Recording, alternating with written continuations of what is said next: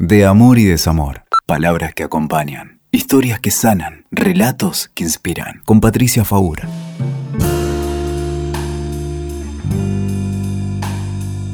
Cuando hablamos de amor es muy difícil que todas las personas aludan a un mismo significado.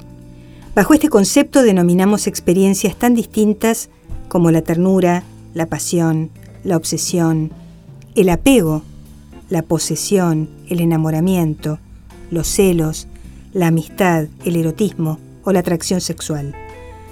Para algunos es la experiencia más importante y feliz de sus vidas.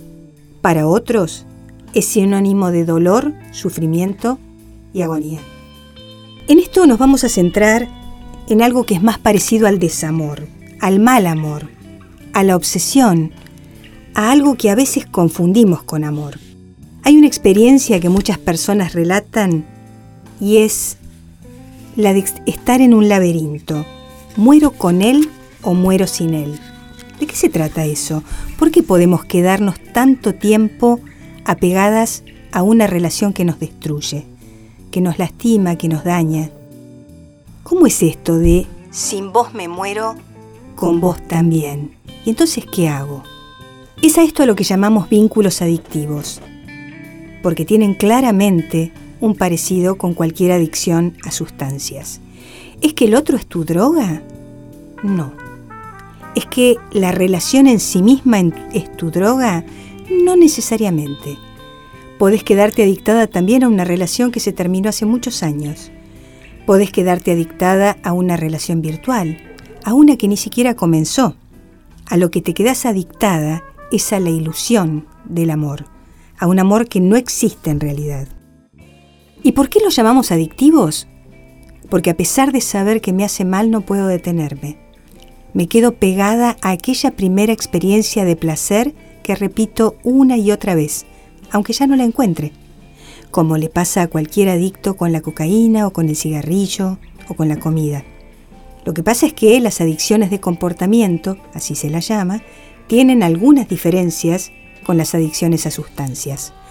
Aunque, ¿sabéis que en el cerebro se activan las mismas áreas y se liberan los mismos neurotransmisores? ¿Y cuáles son las características de estos vínculos que llamamos adictivos? Una de ellas es la obsesión.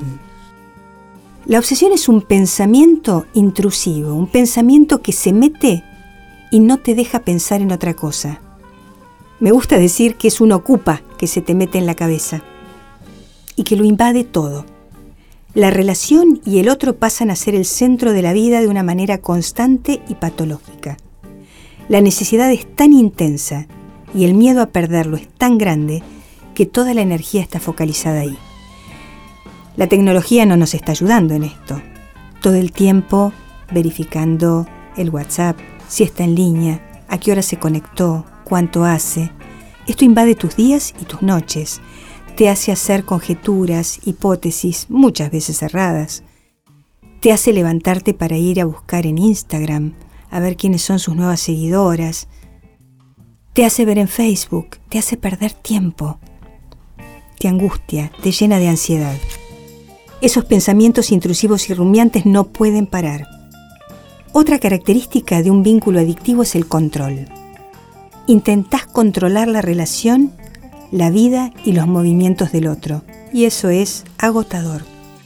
¿Qué es lo que intentás controlar? Que no se vaya, que no te deje, que no te abandone. Son relaciones que están siempre amenazadas. Pero la amenaza es el fin del amor. La amenaza es que el otro se vaya. La amenaza es el abandono. A esta altura ya te estás dando cuenta que el problema no es el otro. El problema sos vos. El problema es que hay una historia atrás de esto. El otro es solo una excusa. Puede ser este otro o cualquiera hay algo en tu historia, en tu vida, que te lleva a quedarte apegada a estas relaciones. Y decíamos, el control, la relación está bajo el microscopio. Se la estudia, se la analiza, se leen libros, consultas terapeutas, brujas, astrólogos, a ver si te ayudan a predecir el futuro. ¿Me ama? ¿Cuánto va a durar? ¿No ama a otra? ¿No me va a dejar? También podés recurrir a sustancias para calmar tu estado de ansiedad. A esto se le llama adicciones cruzadas. Otra característica que tienen las adicciones, todas ellas, es un fenómeno que llamamos tolerancia. Cuando hablamos de alcohol, por ejemplo, decimos que cada vez se consume más alcohol para lograr el mismo efecto. Eso es la tolerancia. ¿Y cómo es en las relaciones? Empezás a tolerar lo que al principio era imposible de pensar.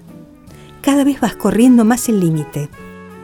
Si empezaste tu relación pensando en algunas condiciones que vos ponías, que eran no negociables, a medida que avanza, te das cuenta que naturalizaste muchas cosas que eran inadmisibles, que van contra tus principios, contra tu dignidad, y que te generan un intenso y un enorme dolor. Cada vez necesitas más pruebas y demostraciones de amor, a la vez que el otro es cada vez más esquivo y distante. Y por último, otra característica de las adicciones, la abstinencia. La abstinencia es un fenómeno que tiene que ver con la falta. Ante la idea de la falta en este caso, no solamente ante la ruptura, ante la idea de la falta, entras en pánico. Sentís que no puedes respirar. Sentís realmente la angustia invadir tu cuerpo. Ataques de pánico, insomnio, pérdida del apetito. Todo esto te lleva a que se haga cualquier cosa con tal de que esa relación no se termine. Cualquier cosa, ¿eh? Cuando digo cualquier cosa es de verdad. Cualquier cosa desde lo económico, desde aceptar condiciones denigrantes, principios de relación con los que no estabas de acuerdo, cualquier cosa que haya que soportar aún a riesgo de ir contra la propia dignidad. Parece que eso es mejor que la soledad o que la idea dolorosa de que ese compañero se vaya o de que elija a otra persona. Nos preguntamos entonces qué es lo que determina que algunas personas se vayan de una relación cuando ven que no funciona y otras en cambio se aferren desesperadamente y avancen haciendo caso omiso de todas las señales de alerta. Allí sí vamos a tener que adentrarnos, y esto lo vamos a hacer en otro momento, en cuáles son las condiciones que posibilitan o que provocan que una persona se quede pegada o apegada patológicamente a un vínculo. Pero no quiero terminar estas palabras sin decirte algo. Se puede salir, porque esto no tiene que ver con el amor, esto tiene que ver con la obsesión. Esto tiene que ver con otra cosa, tiene que ver con algo que faltó, tiene que ver con los miedos, con desamparos más antiguos, con abandonos más primarios. Y como tiene que ver con eso, también es posible la recuperación también es posible pensar que hay otra forma de amar. De eso se trata. Porque el buen amor en última instancia es eso. Es que alguien sea feliz con tu felicidad y no con tu dolor. Escuchaste De Amor y Desamor. WeToker. Sumamos las partes.